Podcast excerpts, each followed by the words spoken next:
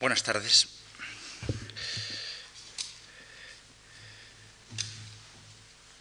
En nuestro recorrido por la trayectoria de la modernidad poética en España, llegamos hoy a lo que convencionalmente llamo los límites de la modernidad. Ayer concluí en nuestro recorrido por la trayectoria de la modernidad poética en España, llegamos hoy lo que convencionalmente llamo los límites de la modernidad. Y llegamos hoy a lo que convencionalmente llamo los límites de la modernidad. Ayer, mi segunda intervención, indicando cómo al poquísimo tiempo de que José María Castellet, como portavoz avanzado del grupo de poetas de la generación de los años 50-60, sentenciara la muerte del simbolismo, un grupo de discípulos de estos mismos poetas, y precisamente catalanes y barceloneses, algunos de ellos, hacían su entrada en escena con una poesía que era la resurrección absoluta del simbolismo, del modernismo en concreto. Eran los novísimos. Castellet, pocos años más tarde, diez años más tarde, en 1970, iba a publicar una antología absolutamente controvertida, Nueve Novísimos. Se me ha hecho evidente la aparición de un grupo generacional de jóvenes poetas que han aportado algunas novedades. Se ha producido una ruptura sin discusión. Tan distintos parecen los lenguajes empleados y los temas objetos de interés. Félix Grande resumió bien la radicalidad de la controversia que esta antología suscitó. Un fantasma recorre la poesía española. Para unos el fantasma es un libro, nueve novísimos. Para otros el fantasma es el cerco de desprecio o de ira que ese mismo libro solivianta en muchos de sus abundantes lectores. De nada valieron las precavidas declaraciones de Castellet abjurando de todo afán, decía, de dogmatismo o profetismo respecto a las que parecen ser nuevas tendencias de la joven poesía castellana y a su futuro. De nada valía que el redactor del manifiesto de Colliur, 1959, encarnado en la anterior antología Veinte años de poesía española, donde se sentenciaba la muerte de todo simbolismo a manos del realismo crítico, confesara con buena dosis de ironía, su error. Constituía por sí solo una insolencia bien arropada por las poéticas escritas para el caso por los nueve elegidos. El nuevo frente irrumpía con implacable, implacable heterodoxia. Pedro Ferrer, declarado mentor de Castellet y prototipo de un esquema definitorio, afirmaba por entonces, la poesía académica, es decir, casi toda la poesía española actual, carece por completo de interés para cualquier persona de sentido común. La mayoría de poetas españoles han hecho un arte, por adulta que sea su edad, de no decir absolutamente nada, ni respecto a la realidad, ni respecto al lenguaje. Como no veo que la poesía pueda tener otros temas, es obvio que la mayoría de poetas españoles no escriben nada que valga la pena de ser leído. En perfecta sintonía, el antólogo que recoge estas palabras declara a la prensa, a partir de este movimiento podrá construirse la nueva poesía española. Lo de antes no sirve. Hay nombres que se salvan, claro, pero después de la generación del 27 apenas queda nada aprovechable. Podría multiplicar los testimonios de los protagonistas en esa línea que con no pocas matizaciones y algunas retractaciones llega hasta el epifonema con que Guillermo Carnero cierra en 1978 una referencia histórico-crítica a la evolución de los novísimos, y que bufe el eunuco. La reacción emulaba la virulencia de los que entraban en escena. Por ejemplo, los poetas del equipo Claraboya de León motejan a los nueve novísimos de poetas neocapitalistas cuya intención remota puede estar en la creencia errónea de que el mismo acto de representar es ya revolucionario, y atribuyéndolo a opiniones de la crítica tejen una letanía absolutamente corrosiva. Dicen, la crítica señala, eran ellos mismos, que no existe tal bloque coherente en los poetas seleccionados, que no hay ninguna ruptura con los anteriores, que mucho menos existen en casi ninguno rupturas revolucionarias, que la mitología de la juventud a que alude debe ser sólo de minorías muy exquisitas y bien situadas económicamente, que los antologizados difieren tanto en calidad que parece que hay tres o cuatro verdaderos y que el resto han sido llamados para la coreografía. Poco antes, José Miguel Ullán, que acababa de manifestar que su exclusión de la antología castelletiana era tan justa como envidiable, justifica su disidencia de un, entre comillas, producto tan inexistente. Y dice, junto a un corrosivo Vázquez Montalbán, está la banal Ana María Mois o el dulce Jim Ferrer, coleccionista este de todas las escorias putrefactas del pasado e incapaz del menor gesto original. El cordobés Pablo García Baena maestro inconfesado de Pérez Ferrer y excelente poeta, ha tenido un epígono bufón y desagradecido que citando a Rimbaud, a Helderling, a Ezra Pound, a John Perse, pretende asegurarse su gloria universal. Quiero recordar de nuevo los nombres a, quienes Jim Ferrer aparece escrito, Rimbaud, Helderling, Ezra Pound. En conjunto, continúa José Miguel Ullán, quiere hacérsenos pasar por ebriedad lo que es zorrería y desgarbado cálculo. Ahora bien, se engañará solo quien quiera, la poesía o es heterodoxa o no es, y bajo el nombre de vanguardia también puede esconderse todo lo más retrógrado de una época. La subpoesía mencionada es un producto fofo que no conoce ni la erección ni las tormentas. Acudir a Rimbaud para justificarse no solo denota mala fe, sino ignorancia y estupidez a toda vela. Como se ve, la negación crítica rebasa la índole generacional del grupo y afecta al núcleo del problema. Los nueve novísimos no es que no sean nuevos, según los críticos, es que simplemente no son.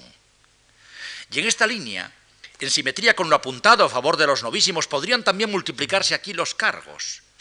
Vino a resumirlos 20 años después como testigo, eh, con parejas matizaciones y retractaciones, Ignacio Prat, en dos ensayos complementarios que han alcanzado amplio favor entre la joven crítica. Hablo naturalmente del Contra ti y para ti, notas de un contemporáneo de los novísimos, y La página negra, notas para el final de una época, publicado por cierto en un número de la revista, de la excelente revista Poesía, donde un novísimo de la hora prima, Vicente Molina Foix, descubría y presentaba en sociedad a cinco que él llamaba posnovísimos. Reconociendo, si no como novísimos, como poetas, en especial a dos o tres de los más jóvenes y al segundo Rubén Darío, Pedro Ferrer, que asume la voz de una generación que es la misma de Ignacio Prat, que es cronológicamente la de los novísimos y que ve frustrada en la aparición antologizada de los novísimos la frustración de la realización de los potenciales ideales poéticos de su generación, Ignacio Prat atestigua que él y otros cercanos espectadores del montaje castelletiano yo estaba entre ellos, leyeron la antología en la Barcelona de 1970 con profunda melancolía, con pesar incluso. No comparto lo de Ignacio Prat, pero dice Ignacio Prat. Nos parecía estar delante de un relicario forrado de corcho, con uñas y dientes de cadáveres seculares, o delante de un guardapelo de plata orinada, con mechones de cabellos si virgíneos nevados.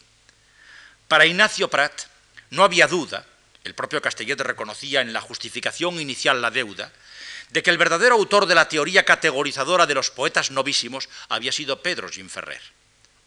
Ignacio Prat decía, una travesura de quien apenas fletado el barco lo abandona apresuradamente. La justificación y el prólogo, dice Ignacio, eran sin duda obras o bromas póstumas de... Aún ahora me resisto, no sé por qué, a escribir ese nombre que se transparentaba tras el seudónimo tan burdo. ¿Por qué póstumas? Justamente, dice Ignacio Prat, porque el año que parece fundacional es también el año funeral, 1970. Ana María Moix podía testimoniar desde dentro del invento cómo para la primavera de 1968, dice Ana María, el grupo de amiguetes ya había entrado en la fase de echarse los trastos por la cabeza, catalanismo, en la cabeza, por cuestiones personales. Pero no serían estas solo cuestiones personales las que empujarían a Jim Ferrer a abandonar la escritura castellana y a emprender la nueva andadura en una escritura catalana. Con un juego de prestidigitación de números, nueve voces, dice Ignacio, que pueden ser diez, pero que son ocho, que se sitúan para que se las oiga junto a la única voz, junto a la de Jim Ferrer, Ignacio Prat sugiere que Jim Ferrer finge en sus poemas castellanos de la antología una voz que el coro de los ocho rozan, conscientes también ellos del juego y de la trampa por poco tiempo. Dice, las nueve o las diez voces, roces de voces, componían un único estertor infame, semilíquido, que abandonaba pronto con horror de sí mismo el universo sonoro donde, si bien por unos instantes, había convivido con la flauta sola de Syrinx. No estoy seguro de que Ignacio Prat interpretara correctamente la conocida declaración de Jim Ferrer, esta, para mí el castellano ha sido un instrumento de trabajo con el cual he podido trabajar una determinada obra poética, concibiéndola como algo ajeno a mi persona. Escribiendo en primera persona era otro el que hablaba y no yo mismo. Ahora con el catalán he encontrado una lengua que, siendo la mía, me es útil como instrumento de trabajo poético, una lengua con la cual ya me es posible expresarme en primera persona. Genaro Talens veía el paso al catalán no como una ruptura, sino todo lo contrario. Casi me atrevería a decir, añade Genaro Talens, que era la única manera no sólo de mantener una coherencia interna, sino de mantenerla abriendo nuevos horizontes para una poesía demasiado cerrada ya en los propios límites de los novísimos. Avanzando sobre esta pauta, Ignacio Prat termina por considerar implícitamente la escritura poética castellana de Pedro Ginferrer y con ella, por supuesto, la de sus compañeros de antología como un ejercicio lúdico, cito textualmente, gestos verbales cabalísticos, dice que allá por 1965-1968 habían trazado a espaldas, no de frente, porque no merecía la pena, de los gigantones poéticos de la posguerra, los raciales, los sentimentales de al día y piso, los cretinos, los sociales, los florales, los de la mar y cabeza abajo. En cuanto aparece la antología, Jim Ferrer y los más valiosos del grupo, según Ignacio Prat, abandonan el invento mientras empiezan, dice, a proliferar los puestos de venta de esa estética reducida a reproducciones rebajadas de la misma, kits del kits. Volveré más adelante sobre el caso Jim Ferrer, y no por hacer un juicio de intenciones o un ejercicio kitsch más, sino porque últimamente se ha ido creando un florilegio de frases suyas y de otros poetas novísimos que extracontextualizadas liquidan expeditivamente la supuesta renovación estética de los años 60.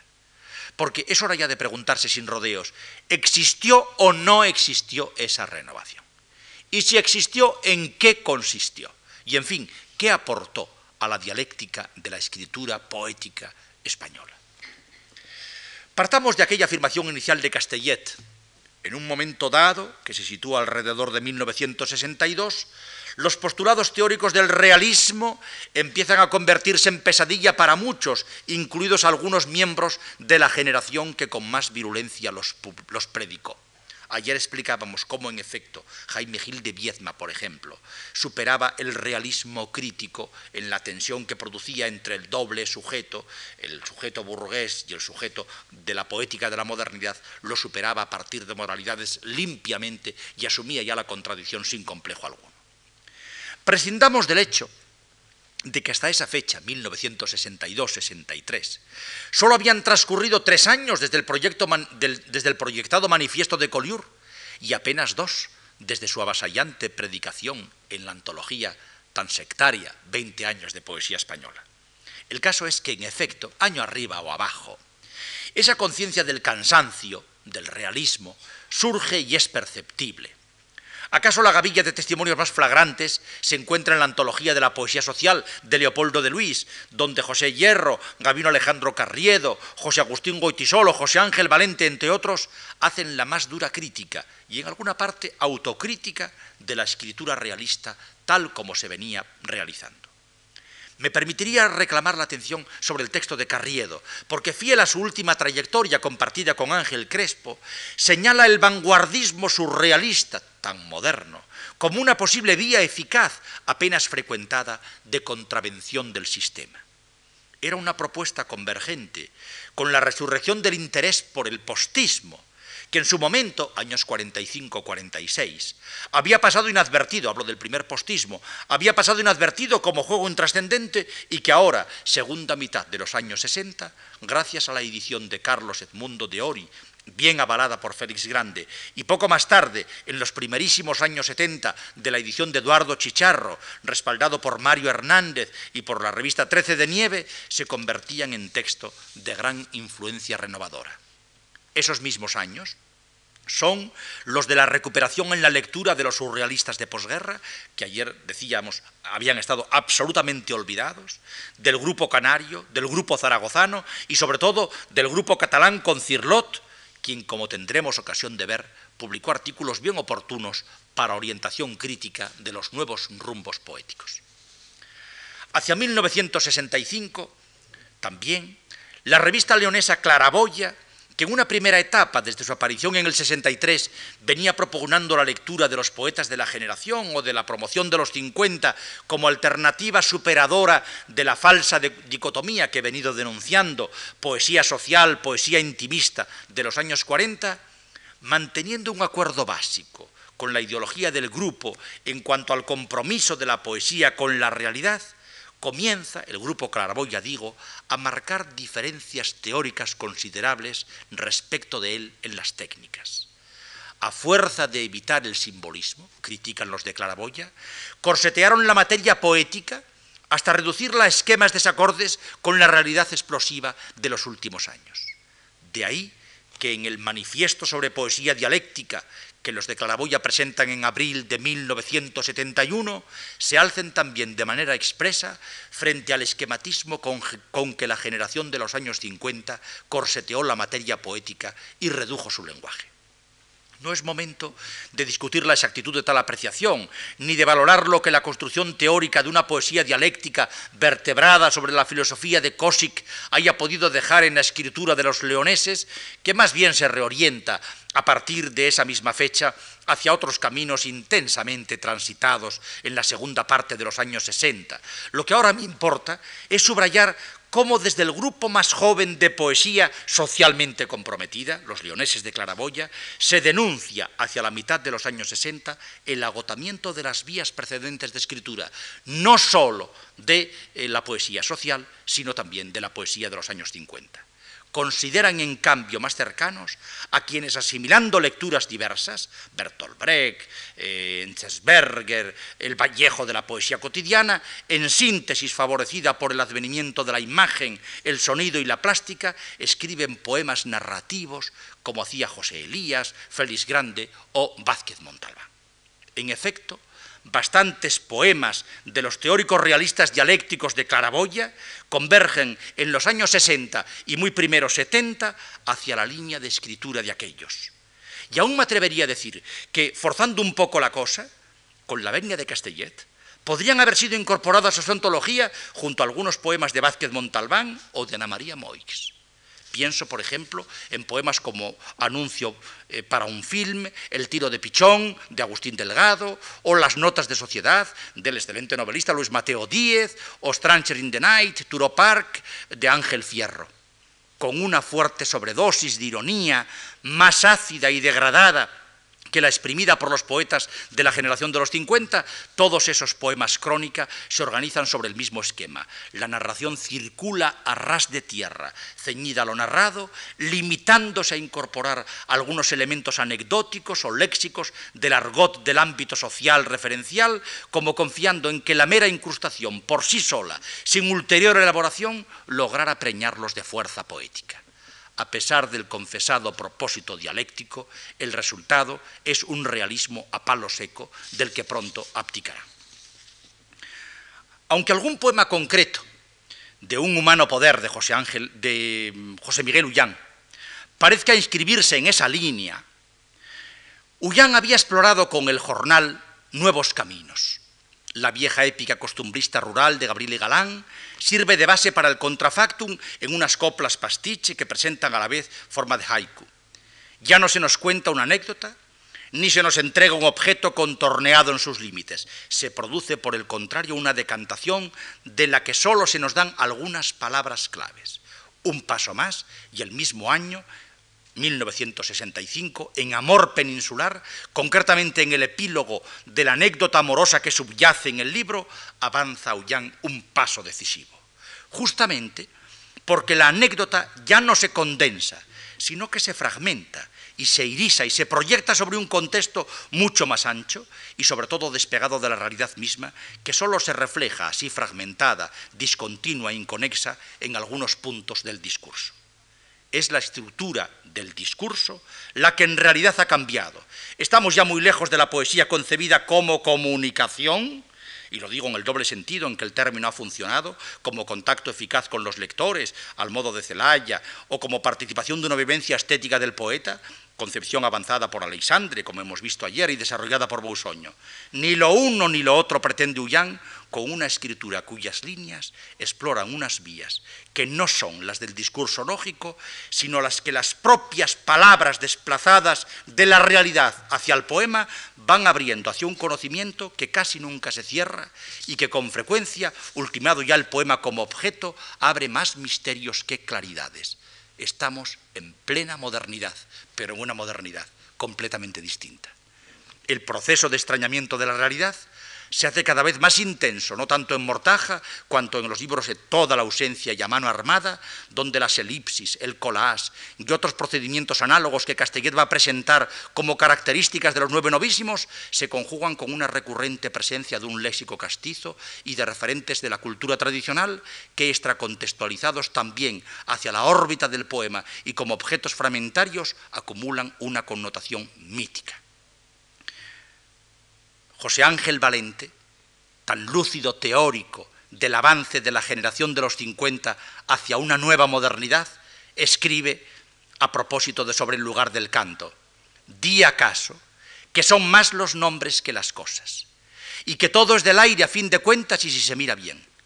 Entonces, cercados como estamos por el aire, Hagamos un pacto para volar por el aire, para hacerlo saltar en mil pedazos, como cristales, como cuchillos, como hoces, guadañas y metales sonoros, para volar exentos por el aire.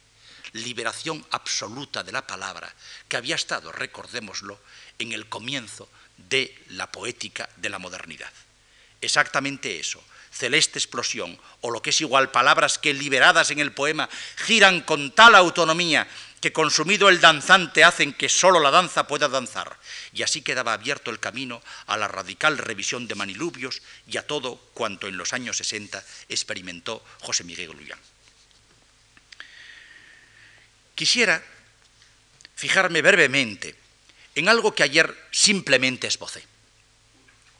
Hemos visto ayer cómo la generación de los años 50 circulaba por la vía del recuerdo Creo que hasta ahora no se ha valorado todo el alcance renovador de este ejercicio poético que, iniciado por los autores de los años 50, se desarrolla en los años 60. Alguien podría objetar que la escritura poética nunca dejó de servirse de la memoria, y eso es cierto. Los poetas se han servido muchas veces de la memoria a lo largo de la historia literaria. Conviene, sin embargo, no confundir la funcionalidad mecánica del recuerdo con lo que representa el artificio estética. Y, de este artificio es el del que hablo. Con el artificio estético del recuerdo, el poeta cobra distancia de la realidad referente y viene, como dijo Ferratera a propósito de Jaime Gil de Viedma, para que el poeta pueda desdoblarse. Importa poco que, como ocurre con Jaime Gil de Viedma, su memoria se ciña al ámbito social de su propia historia, o cual acontece en otros de su promoción, y sobre todo en poetas de los 60, rebase ese ámbito con tal de que la memoria no sea sometida a función ancilar, sino que el poeta, le permita explorar a la memoria en libertad y la deje a su propio fluir todos los recodos y todos los meandros de su curso, la potencia creadora de la memoria facilitará un riquísimo material. Cuando apareció la antología de los nueve novísimos, corrió la voz de que simplemente eran discípulos del grupo cordobés de Cántico, y los novísimos nunca desmintieron la deuda que tenían contraída con Cántico, Deuda que, me importa decirlo, a mi juicio quedó suficientemente saldada con la recuperación que del grupo cántico realizó un novísimo, Guillermo Carnero, el primero que en su tesis de licenciatura dio a conocer la existencia de tal grupo, digamos, de una manera amplia y orgánica. Pero ¿en qué consistía la deuda? ¿Y hasta dónde se extiende esa deuda? No formulo la pregunta en ejercicio de esa crítica que Salinas motejaba de crítica fluvial. Tomando como base en aras de la brevedad a Pablo García Baena, hay que recordar que su primer libro, Rumor Oculto, traía consigo un retorno del modernismo en el que no faltaban los ejercicios arcaizantes. Recuérdese que Azorín señaló como características propias del movimiento de modernidad el fervor por el manierismo del Greco y por Góngora. Yo me permitiría rebajar algo más que una pizca, en un solo punto concreto, la excelente lectura que Luis Antonio de Villena hace de Pablo García Baena en este punto. Creo, en efecto, que la preocupación religiosa que él enfatiza sobre la pauta de tentación del aire representa, sí, uno de los topos y fundamentales del modernismo, el moldeamiento religioso de la pasión. El primer día lo explicábamos. En el momento en que se declara la muerte de Dios, surgen nuevos dioses, en el momento en que el mundo se hace laico, se sacraliza la poesía, creando una nueva dimensión religiosa. Así, en Pablo García Baena, nos encontramos con todo un sistema de cultura religiosa típicamente modernista. Divinidades, ángeles, santos, Jefté, la Verónica, las santas mujeres, las procesiones de Semana Santa, ornamentos y acciones litúrgicas y entreverados con él otros sistemas de mitologías de esa emblemática que hablamos, de la que hablamos el martes pasado. Basten como recuerdo un par de ejemplos. Tal la apretada enumeración del poema Eclipse, jarrones decadentes, en un parque neoclásico, el acanto acaricia estatuas mutiladas, tritones coronados con espuma de estrellas en la verdina quieta de un estanque sin agua, o la mención de los cuatro jardines de la primavera, dos profanos, marzo verde como una túnica de vino y esmeraldas, mayo semejante a un príncipe que cantara bajo los cedros, y dos religiosos, abril amargo y su noche se llama Getsemaní, y junio cuyo árbol de frutos purísimos gigante se levanta en el corpus, la interpretación moralizante del tiempo es netamente sin simbolista, toda la incorporación de toda esta emblemática es netamente modernista. Si tuviera que señalar una sola pieza de Pablo García Baena en la que se adensara la mayor confluencia de sistemas, recomendaría la relectura de Sansueña. Estandartes, lanzas, púrpuras, brazos amadores que escalan torres altas y Marsilio Ficino redivivo en un claustro, banderas que se abaten como rojos neblíes y músicos ciegos que tañen la vihuela, candelillas de sándalo, vanas damas, pajes efebos, miradones con ruinas y Melisendra que huye, el emblema potencia la visualización y el poema se convierte en un friso animado en el que por efecto del arte de la memoria se conjugan planos de diversas edades, semánticamente heterogéneos, lo que hace trascender el tiempo exterior y producirse el tiempo interior, clave de la modernidad. No era casual que retornara todo lo que había servido para construir el discurso simbolista a la altura de 1945-1948, entrada en escena del grupo cántico, digamos, decía, frente al agotado realismo, expresión y configuración a la vez de la mentalidad social, burguesa o contraburguesa. ¿Acaso 1946 o 48 eran aquí fechas demasiado tempranas para un empeño semejante? Todavía se creía en la eficacia de la poesía como arma, celaya, y habría de dispararse mucha pólvora antes de que la inteligencia poética se percatara de que se gastaba en salvas que apenas si resonaban más allá de los estrechos muros de una habitación clandestina de universidad o de una oficina del SEU. Pero ahí quedaba abierta la vía al ejercicio poético de una memoria sensitiva, una memoria sensitiva que había sido ensayada sobre la pauta de Góngora. De nuevo Góngora, Góngora con el simbolismo, Góngora con Rubén, Góngora con el creacionismo, Góngora con el 27 y Lorca sobre todo, Góngora de nuevo con cántico. El grupo cántico era esencialmente Góngora retornado con la misma técnica y por una vía análoga exploran los de Cántico, y el paradigma podría ser en este caso la elegía de Medina Zahara, de Ricardo Molina, el sentido de ciudades y paisajes, el emblema netamente simbolista del campo frente a la ciudad, la ciudad antigua frente a la urbe cosmopolita. Todo esto ha sido suficientemente explicado en la primera de las lecciones. Esta era la irrupción de nuevo a través del grupo cántico. Pero a los años 60, había habido todo otro grupo de poetas que en alguna ocasión he denunciado que en este país el que no entra en una generación no sale en la foto.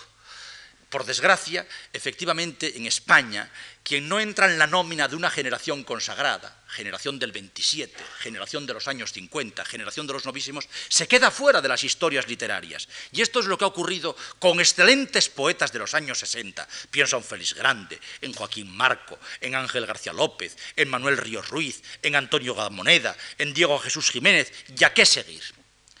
Habría que llamarlos como generación de los 60. No se trata de buscarles un marbete para el marketing, se trata de atender a su producción. Y bien, atendiendo a su producción hay que decir que la evolución hacia la, hacia la novedad de la modernidad que habían iniciado los poetas de los años 50 llega a los novísimos a través del ejercicio de estos años 60, de los poetas que acabo de enunciar. Así, por partir de casos concretos.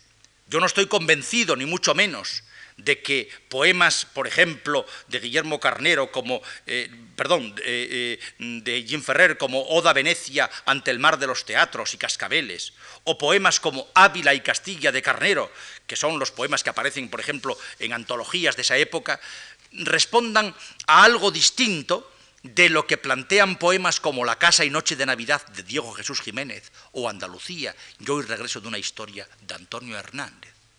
¿Por qué? Porque estos últimos continúan, en efecto, a mi entender, esa línea de penetración en el conocimiento de la realidad, que es la esencia, la línea que va uniendo toda la poética de la modernidad esa línea de penetración en el, conocimiento de la realidad que va tanteando la realidad meditativamente. Recuerden el poema de Valente que ayer eh, resumía. Pongo ahí la realidad y voy tanteándola mediante las palabras, tanteándola y tratando de conjurarla a la vez por medio de la palabra para conocerla en su sentido profundo, para llegar al alma de las cosas. La mayor parte de poetas de los años 50 venían afinando progresivamente su percepción, decantando cada vez más la anécdota narrativa y esforzándose en sustanciar las esencias del entorno cotidiano. Podría añadir una anécdota. Yo ayer contaba un poema de José Hierro y al fondo de ese poema estaba la cárcel de José Hierro, cuatro años de prisión. Y al salir alguien me comentó, yo no sabía nunca, gran lector de Hierro como soy, que Pepe Hierro hubiera estado preso. Y, la, cárcel de Pepe Hierro está en el poema, pero la anécdota está borrada porque simplemente está tanteada para extraer de ella, conjurándola, la verdad última de las cosas. En este propósito, a los poetas de los años 50, ayer lo indiqué, se unían otros, el propio José Hierro, como ayer mostré, pero también Carlos Bousoño. En todos ellos persisten unas características básicas que hacen gravitar su escritura hacia los predios del realismo. Ante todo, porque es la realidad en sí, y una realidad concreta el referente inmediato de la creación literaria, y aunque ésta se plantea como conocimiento de ella, resulta aplicable a todos el triple esquema teorizado por el primer Valente, en la medida en que la poesía conoce la realidad, la ordena, y en cuanto que la ordena, la justifica.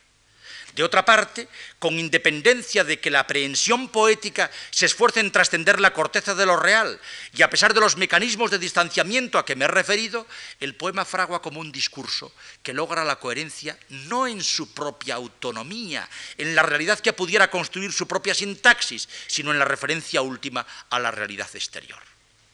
En la segunda mitad de los años 60, en cambio, comienzan a aparecer una serie de libros que, bien que dispares entre sí, coinciden en significar un cambio de perspectiva en la poética y en la retórica, lo que en definitiva traduce y termina por configurar una nueva estética.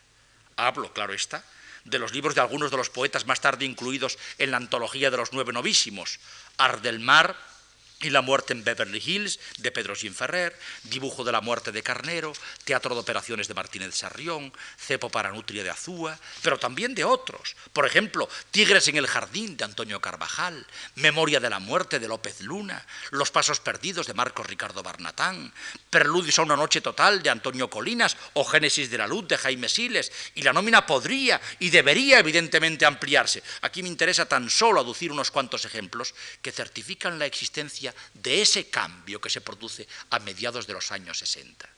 En ellos puede apreciarse a la par la amplitud y la variedad de la fuerza de choque, iniciadora en varios frentes convergentes de una ruptura que con nuevas operaciones, nuevos títulos y nombres nuevos, va a consolidarse todo a lo largo de los años 70 y primeros de los 80.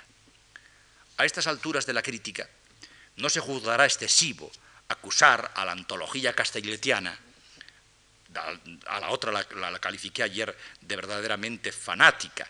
A esta segunda hay que acusarla por lo menos de excesivo reduccionismo, tanto en la nómina de los elegidos como en la selección de poemas, en la lectura categorizadora que de ellos hace. Antólogo y mentor no han ocultado en los últimos tiempos el carácter de operación estratégica de la antología Nueve Novísimos. Era más bien la falta de inventiva y de sentido del humor la renuncia al legado de los modernistas y de la generación del 27, lo que echábamos en cara, dice Jim Ferrer, en algún caso con injusta simplificación, pero en lo sustancial con no mala estrategia literaria a los poetas sociales. Jim Ferrer declaraba, por tanto, su retorno a banderas desplegadas a la etapa simbolista y modernista. Y esto Acababa de escribirlo Jim Ferrer en un artículo en el que subrayaba sus vinculaciones con Jaime Gil de Viezma, porque, como he dicho, eran discípulos de la generación del 50. Si a esto se añaden unas declaraciones del propio Ferrer a la revista Serrador, podría parecer justificada la descalificación que hacía Ignacio Prat.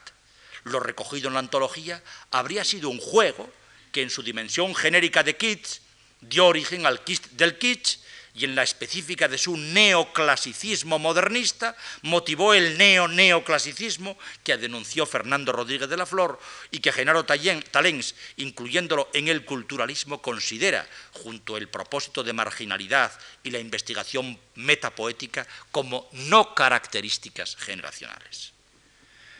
Pero acaso convenga precisar ante todo, ¿cuál es el verdadero criterio de Jean Ferrer sobre los ejercicios literarios de esa etapa de su escritura castellana, que culmina efectivamente a la altura de 1970? Lo resume él mismo en una entrevista con Antoni Munné, donde comienza por aclarar que ejercicio y artificio, y en consecuencia el pastiche, no son una cosa peyorativa.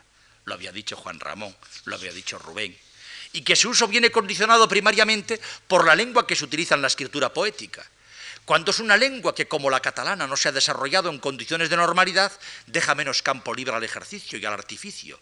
Cabe hacerlo, lo han hecho varios y entre ellos Foix, pero uno está en situación mucho más espiritual para recorrer ese campo si se toma la literatura menos en serio, y esto no implica ningún juicio de valor estético, se entiende.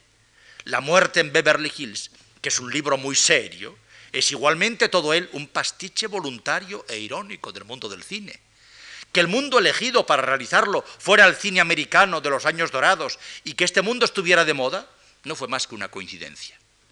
Temo que todas estas palabras sinceras de Pedro Ginferrer no hayan sido rectamente entendidas y valoradas.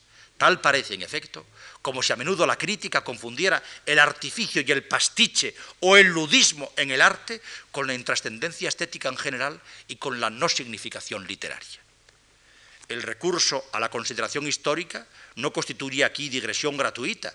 Podría hablar de cómo el mester de clerecía es puro artificio, podría hablar de cómo todo el petrarquismo es puro artificio, y Garcilaso puro artificio, y Góngora puro artificio, y que para facilitar el ejercicio de la escritura poética en todo el siglo de oro se multiplicaron polianteas, cornucopias, silvas y colecciones de epítetos. Claro que de la misma flor de la que la abeja saca miel, extrae el escorpión veneno. Quiero decir que el fenómeno del neosurrealismo, tal como José Olivio califica a este grupo, o del neo-neoclasicismo denunciado por Fernando Rodríguez de la Flor, no constituye más que capítulos de una interminable, recurrente historia, la del poeta hormiga y el poeta abeja, Lorenzo Bala la describió y cifró, de una vez por todas. El poeta hormiga simplemente copia y acarrea. El poeta abeja liba y construye. Ayer lo veíamos a propósito de Jaime Gil y de su libro Moralidades, donde la mitad de los poemas son poemas de imitación compuesta de distintas lecturas, de distintos autores, de distintas literaturas, saca y produce una escritura totalmente personal. El modernismo, lo decíamos el martes, comportó mucho de ejercicio literario incluido las mímesis arcaizantes, y de configuración de un mundo imaginario, en gran parte contrahecho con elementos de la tradición cultural barroca, tras las huellas de parnasianos y simbolistas. Y no hace falta apoyarse en las confesiones de devoción de los propios poetas, encendidos elogios de Sinferrer a Rubén, o un recuerdo personal que tengo de Guillermo Carnero yendo a París sin más propósito que adquirir en librerías de viejo las obras de Teófilo Gautier, de Villiers de Lis, de Samen o las ediciones más accesibles de Berlín.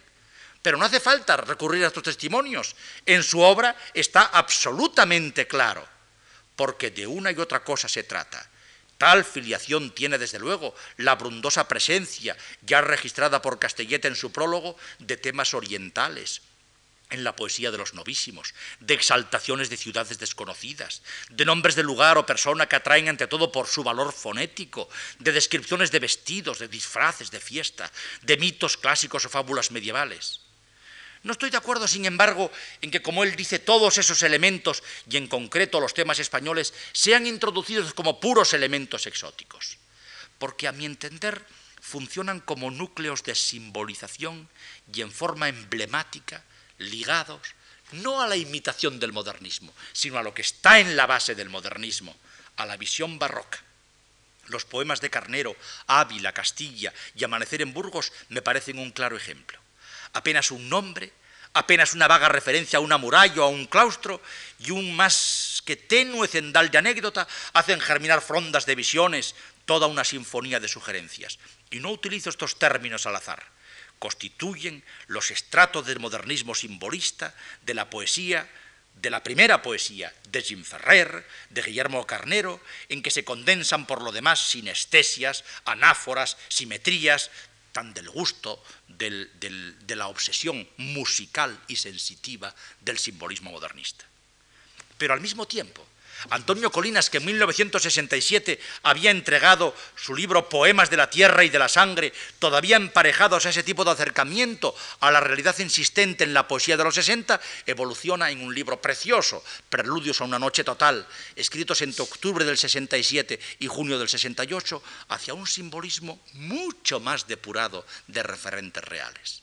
Ya sé, que no ha desaparecido lo que constituirá una constante de la poesía de Colinas, el sentimiento asumido y no meramente decorativo de la naturaleza, y que las raíces ideológicas y específicamente estéticas de que se nutre Antonio Colinas son las del romanticismo europeo. Modernismo, romanticismo, barroco. Claro está que ese ejercicio de simbolismo de Antonio Colinas, que tiene debajo el romanticismo, poco después va a guiarle en convergencia hacia un libro plenamente novísimo como es Truenos y flautas en un templo. Acabo de aludir a una visión barroca.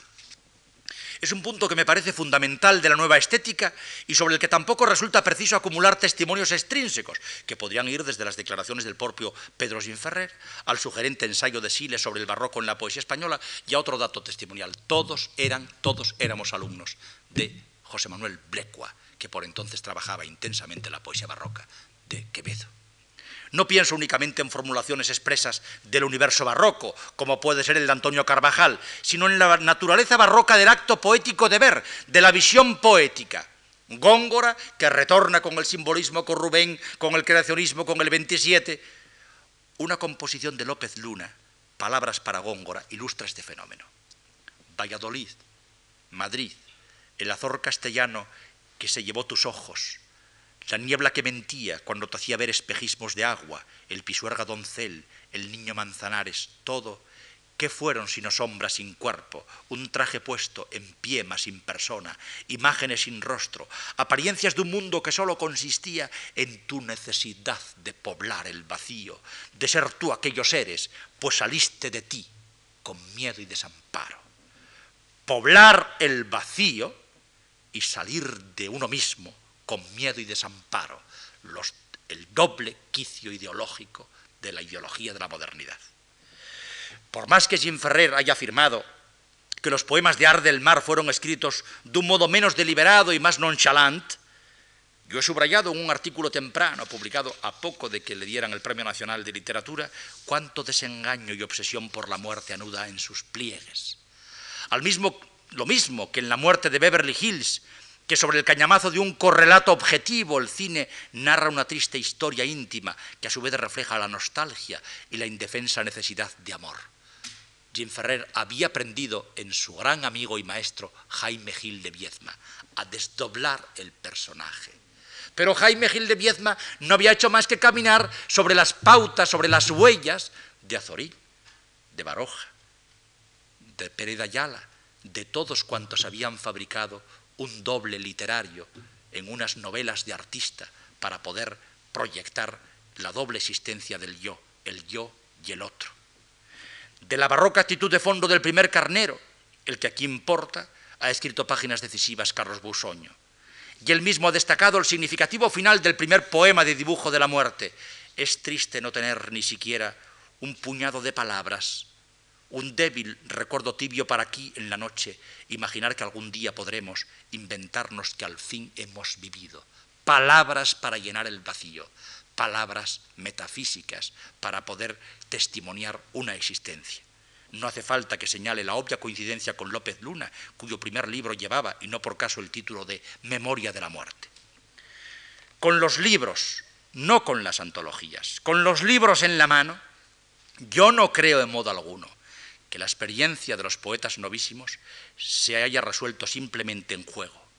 Ni creo que la clave de toda esa escritura radique, como Castellet pretendió sentar en la introducción a la antología, en la estética camp al modo definido por Susan Sontag. Como no creo que la base esté constituida por la formación de los medios de comunicación, de los más media, más que por la humanística, no. Dice Jim Ferrer que fue Joao Cabral de Melo quien le recomendó que como los primitivos utilizara cosas que pudieran visualizarse, no cosas abstractas ni imágenes no visualizables para el, para el lector. Pero nosotros hemos visto que el camino estaba preparado por los poetas de los 50 y los 60. Y sobre todo él conocía ya bien los poetas barrocos y los poetas del simbolismo modernista, que se habían esforzado por el vacío del desengaño y por la desolación de la gran mentira con tipos e historias fingidas, con retablos cargados de la mezcla más alucinada de mitos, ángeles, ninfas, el caballero protector y cuadros de la vida de Cristo, pámpanos y vides, y algún clérigo remediando su lujuria en una plástica que prolongando escultura en pintura avasalla todos los recovecos del espacio. Así en estos libros de ahora. ¡Cuánta máscara! Todo era máscara. Un poema de Pedro Ginferrer, girando en la órbita del modernista Hoyos y Vinén, decía, lo daría todo para que el antiguo gran mundo prosiguiese su baile de galante armonía, porque el gran carnaval permaneciese, polisón, botines, para siempre girando, cascabel suspendido en la nupcial farándula del sueño.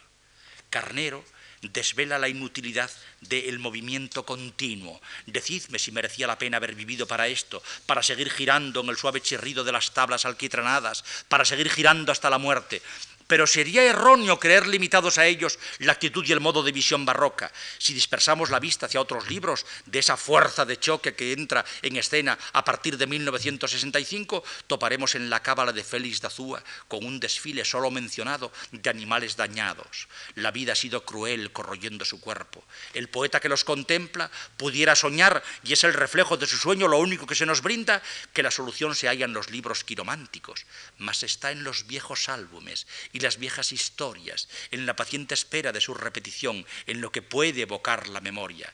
Claro que al fin resta la conciencia de la inutilidad del empeño, y ahora miras pasar otras fórmulas vivas, cuyas operaciones aquilatan tus mitos, pero números rotos, igualdades quebradas, solo pueden sumar un Dios deteriorado, el Dios que se había fabricado a la modernidad, suplantando al Dios cuya muerte se había decretado.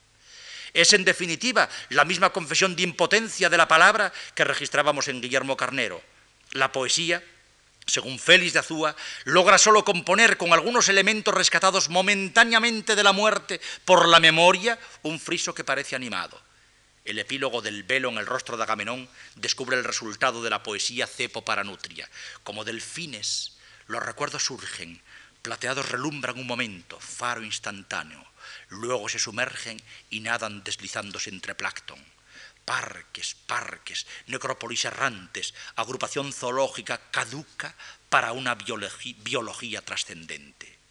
Ese tanteo, ese entrechocar cabalístico de palabras que es la poesía, logra tan solo a veces un brillo y un quejido que constituyen el único oriente de la muerte.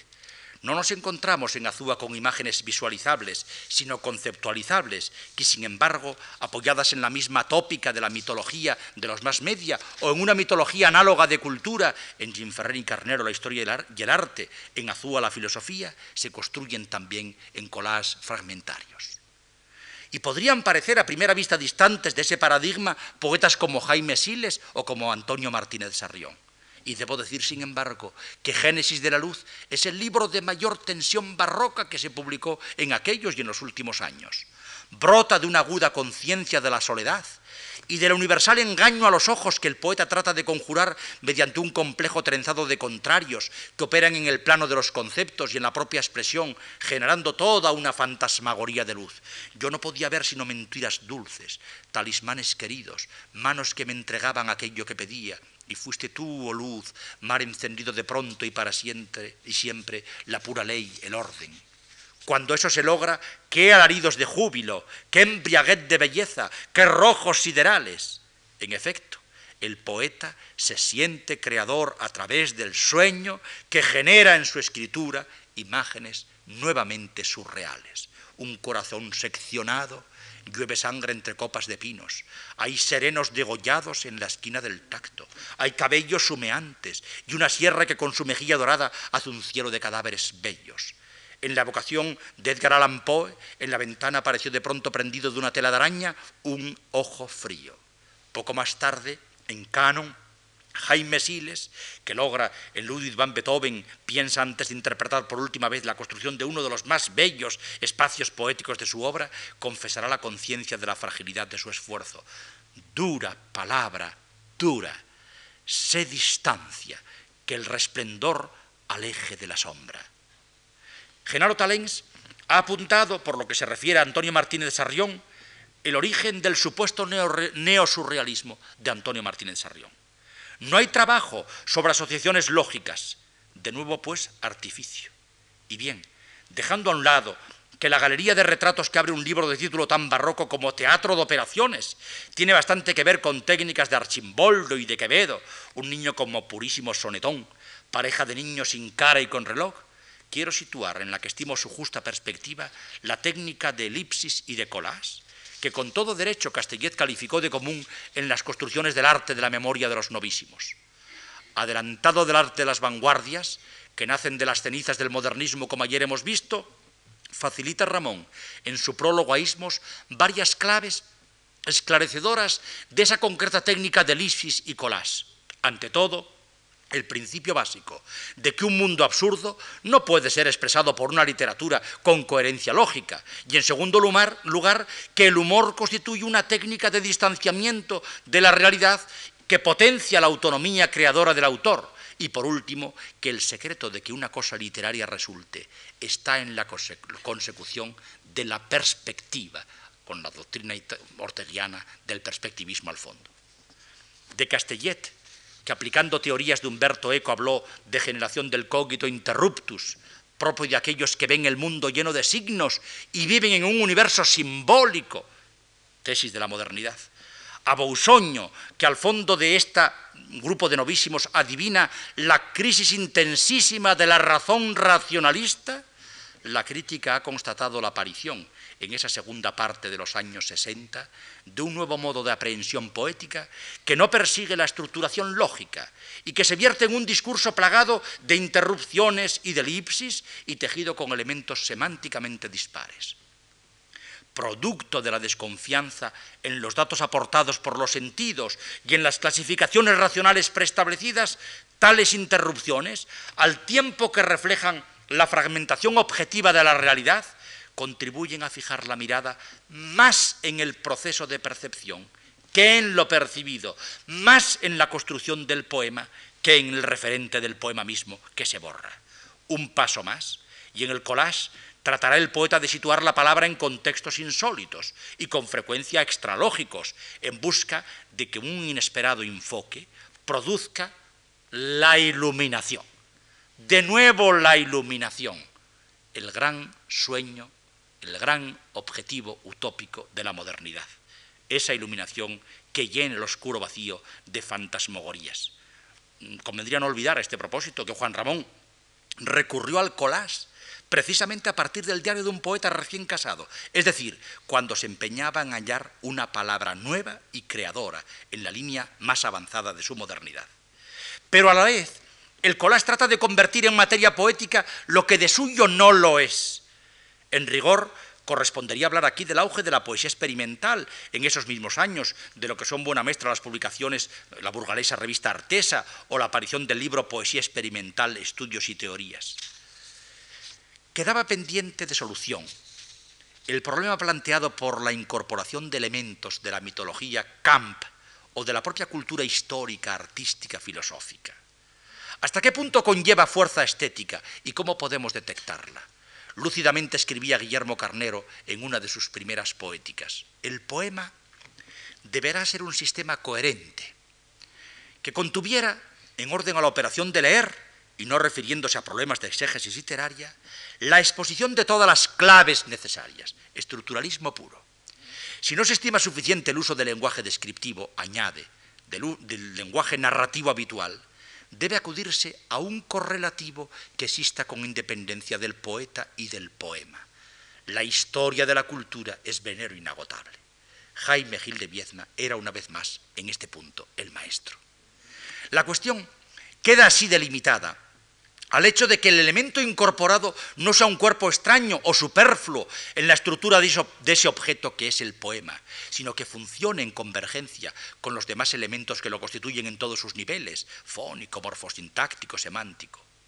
La abundancia en una primera etapa, 1965, 1972, 73, de todo este material camp, no significa otra cosa, como aclaró Jim Ferrer a propósito de la muerte en Beverly Hills, que un coincidente gusto de moda. Del mismo modo que el aprovechamiento de material de cultura no hace más que corroborar la impronta humanista de los poetas. En uno y otro caso, permítaseme recordarlo, un repaso a la poesía de nuestros siglos, de oro y de la modernidad, disiparía por analogía pertinaces suspicacias de parte de la crítica.